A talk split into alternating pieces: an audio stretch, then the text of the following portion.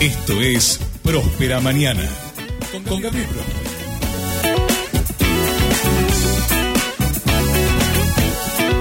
Hace poco más de una semana hablábamos en Próspera Mañana de que muchos intendentes del interior de la provincia de Buenos Aires estaban reclamando la apertura al gobierno de la provincia de Buenos Aires o una apertura cada vez más intensa, sobre todo desde el punto de vista comercial, productivo y recreativo. Uno de esos distritos era el de Olavarría. Sin embargo, horas después de que se intensifique este pedido, comenzaron a aparecer en esa ciudad tan importante de la zona centro de la provincia casos. Al día de hoy, luego de una semana, más de 50 casos hay en la ciudad de Olavarría. En un principio las autoridades informaron que se debían a reuniones por fuera de lo permitido, reuniones familiares, reuniones de amigos, asados, que promovieron justamente la posibilidad de contagios. Al menos, al menos esto era lo que en conferencia confirmaba el propio intendente de aquella ciudad, Ezequiel Gali. ¿Qué está ocurriendo hoy? Con siete nuevos casos confirmados, 12 de ellos menores de 14 años y dos personas que están internadas en grave estado con cuidados intensivos allí en Olavarría. Estamos en contacto con el secretario de gobierno de aquella ciudad, Hilario Gali. ¿Qué tal, Hilario? Buen día. Gabriel Prosperi te saluda. ¿Cómo estás? Buen día, Gabriel. Un gusto hablar con vos. Saludos a tu audiencia también. ¿Cómo andan por ahí? Muy bien, muchas gracias. Bueno, ¿cómo andan por Olavarría con esta intensidad que han tenido en cuanto a los contagios en los últimos días? Bueno, acá eh, estamos en, horas de mucho trabajo, tratando de, cerrar los círculos y los nexos epidemiológicos de, los primeros contagios, que claramente, bueno, como bien vos lo decías en, tu introducción, eh, después de haber pasado tantos tantos días sin tener contagios nuevos, nosotros los, los últimos contagios los habíamos tenido a principios de abril, Habíamos pasado más de 64 días sin contagios en la ciudad, lo que de alguna manera y lógicamente nos empujaba a empezar a abrir gradualmente ciertas actividades en la ciudad. Eh, y bueno, hasta que nos encontramos con, con dos focos de, contagio que en muy pocos días eh, nos dimos cuenta a, través de los interrogatorios que va haciendo la gente de epidemiología que se fueron disipando a lo largo de, toda la ciudad eh, por esto que comentabas vos, que de repente ellos mismos nos comentaban que habían participado de un cumpleaños, que habían estado en una cena, en un asado, que de repente también... Ahora, esto se, dio, esto se dio por la idea generalizada de que ya el virus no circulaba, que se iba a poder flexibilizar todo y la gente de hecho empezó a salir, a reunirse entonces. Es que es como, como te decía, después de 64 días sin contagio, de repente la ciudad iba tomando forma nuevamente de, volver esta, a esta nueva normalidad y uno a, nivel personal empieza de a poco a bajar sus propias barreras, porque sin ir, sin ir tan lejos al, cumpleaños o al asado, también nos encontrábamos con, con muchas personas que de repente nos decían que habían compartido el mate, que habían ido a visitar a sus padres, que los habían saludado, que se habían abrazado, que se habían dado un beso. Es tan simple como eso para tener un contagio. Claro, lo que pasa es que hoy, con el diario del lunes, con más de 50 casos, uno dice, pero ¿Cómo podemos ser tan tontos? Qué locura, ¿no? ¿Hay posibilidad de, retomar la conciencia popular para evitar este tipo de cosas en Olavarría o ya es demasiado tarde y esperan una explosión de más casos? Yo creo que este, este golpe que hemos, que hemos tenido, porque también, a ver, eh, a Ezequiel, el intendente de acá de Olavarría, de alguna manera, desde el arco opositor, por decirlo de alguna manera, también se lo tildaba como que era un intendente aperturista y que él empujaba la flexibilización. Lo cierto es que dos días después de esto que nosotros estamos hablando, el mismo gobernador en conferencia de prensa anunciaba su fase 5, que es mucho más flexible y más y tiene una apertura más amplia que la que nosotros estábamos proponiendo, con tan solo 21 días sin contagio. Nosotros teníamos 64 días, teníamos el triple de lo que permite de lo que pide la provincia para poder entrar a fase 5. Por lo tanto, no estábamos tan lejos de lo que está proponiendo la propia provincia. Pero bueno, son cuestiones que a veces se, se meten dentro de la, de la discusión política, que es lo que por ahí uno en estos momentos lo que menos necesita. ¿Y tenían controlado el tema tan importante para los distritos y las ciudades del interior de la provincia de Buenos Aires del tráfico de transporte, de carga y demás? Porque, por ejemplo, hemos tenido en los últimos días también la información desde Junín, en donde una persona que ha ido al mercado central de Buenos Aires a buscar mercadería trajo el virus a la ciudad, contagió a un asistente de él mismo, tuvo que ser internado en el hospital, la gente reaccionó mal, eh, ese tipo de cuestiones relacionadas con el ingreso y egreso del transporte de cargas, que es lo que transportaría más fácilmente el virus hacia el interior. ¿Está controlado?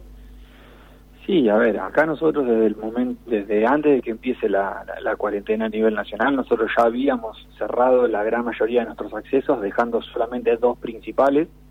Eh, tenemos control apostado a las 24 horas, con un arco sanitario, se les toma la fiebre, se completa una ficha epidemiológica para cada uno de los transportes que vienen de afuera, pero lo cierto es que eh, la gran mayoría de los contagiados son asintomáticos, por lo tanto van a llegar a la puerta de nuestro control con el certificado correspondiente, sin ni una sola línea de fiebre, estando en perfecto estado de salud y sin embargo uno los tiene que dejar pasar porque no hay no hay dato aparente para que nos diga que esta persona está contagiada. Entonces, el control no sirve, por supuesto que sirve, sirve como una primera barrera, pero no es la barrera que va a no permitir ingresar el virus. Por eso que acá termina siendo lo de mayor relevancia y lo más importante es el cuidado personal, el cuidado que tengamos cada uno de nosotros porque no es tan fácil contagiarse. Uno para poder contagiarse tiene que estar más de 10 minutos a menos de un metro y medio de distancia y los dos sin barbijo.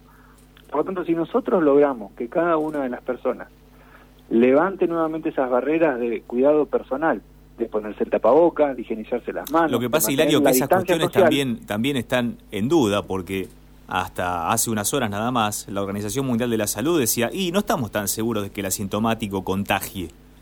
Entonces, por supuesto que nosotros decimos, si usamos barbijo y estamos delante de otro a un metro, no nos vamos a contagiar. Bueno, esa es la teoría, pero en la práctica no se sabe porque el virus es muy contagioso y hay decenas de eh, contagiados, por ejemplo aquí en la ciudad de La Plata, que no saben cómo lo hicieron, o por lo menos no lo dicen.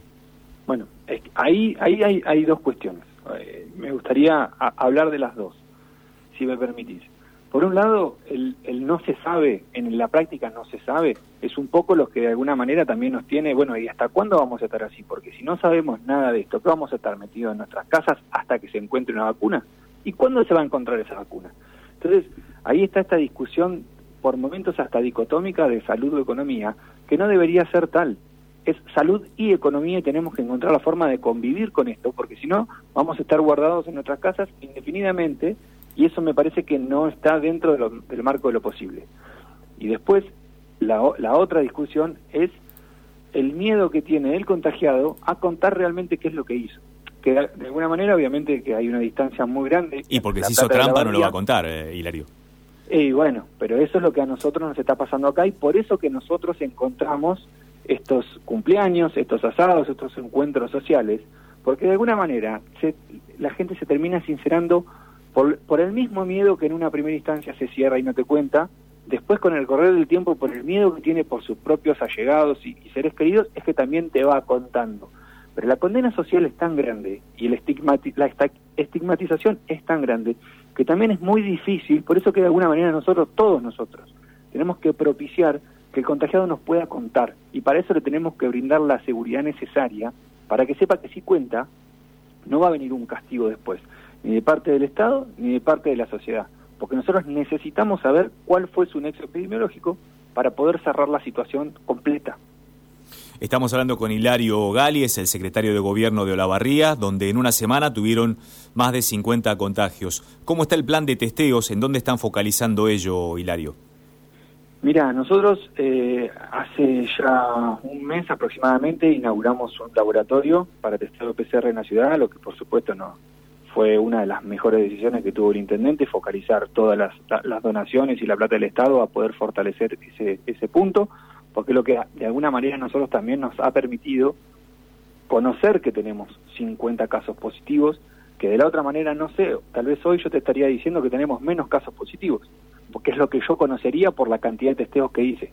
Entonces nosotros hoy por hoy llevamos eh, realizados aproximadamente 430 testeos en la ciudad, de los cuales 140 fueron testeos preventivos, preventivos al, personal de salud sobre todo, porque de repente muchas de esas personas entran al, al, hospital a hacerse una placa, a hacerse una tomografía, una resonancia, por lo tanto se va testeando preventivamente a, ciertos personales de salud que tenemos alguna duda de si puede haber tenido contacto o no. El resto fueron testeos a personas sospechosas. El día de ayer, uno de los positivos, lamentablemente, fue un personal que trabaja en un geriátrico. Por lo tanto, lo primero que se hizo fue acercarse al geriátrico, se cerró de alguna manera y se aisló al personal.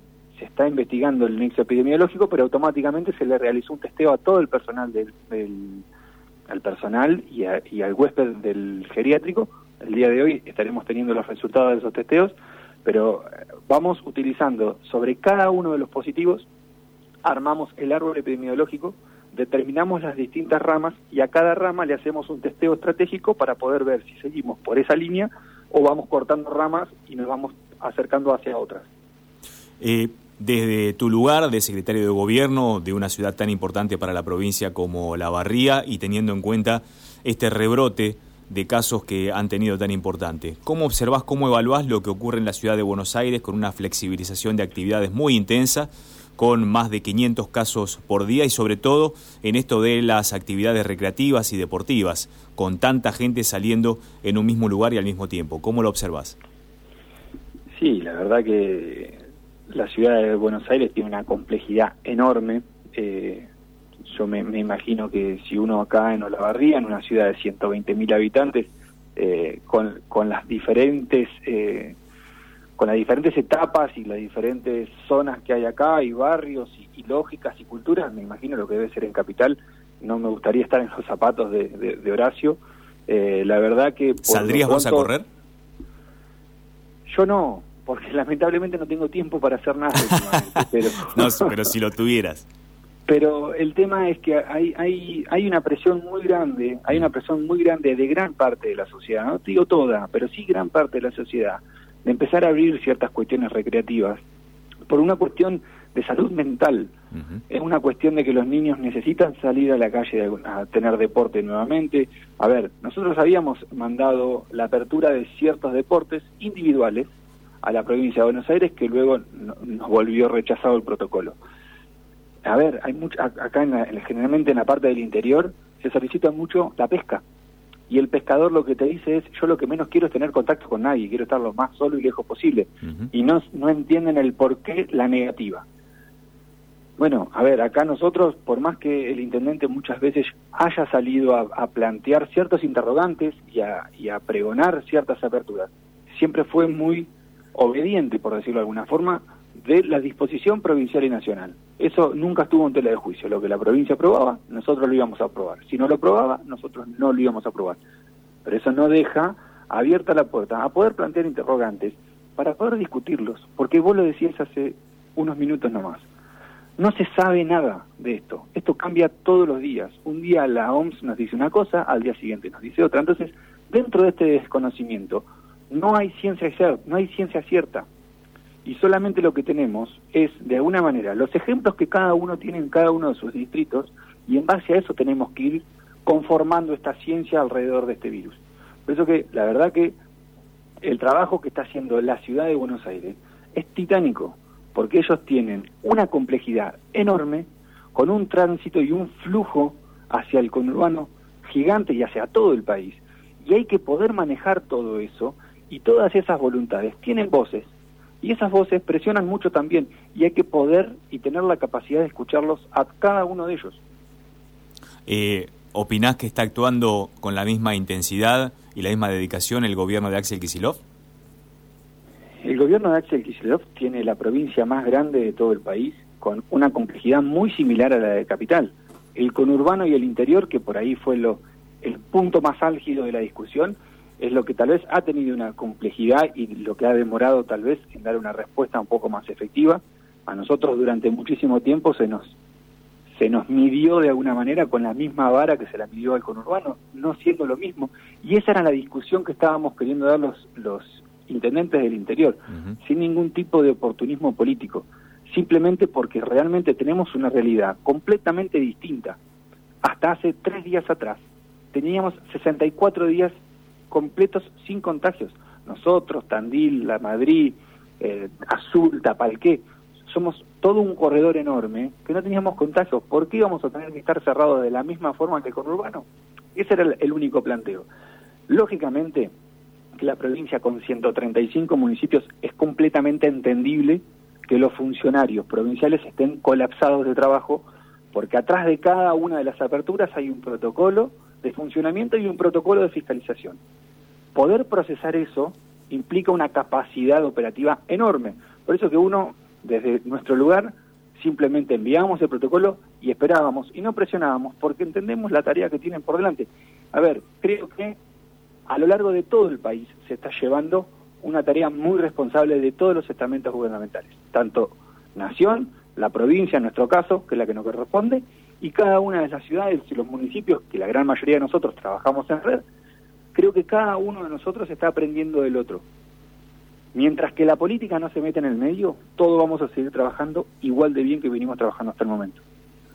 Hilario Gali, muchísimas gracias por estos minutos desde la Secretaría de Gobierno de Olavarría. Ojalá, ojalá den resultado los controles, que la fase 1 prontamente los tenga otra vez con cero casos y puedan reabrirse de a poquito como lo estaban haciendo. Muchas gracias por estar en Próspera Mañana, Hilario. Muchas gracias a vos y esperemos poder contener lo más rápido posible este brote para dentro de unos días estar sentados nuevamente en la mesa y seguir planificando cómo vamos a seguir transcurriendo este aislamiento social preventivo. Te agradezco y que tengas una muy buena mañana.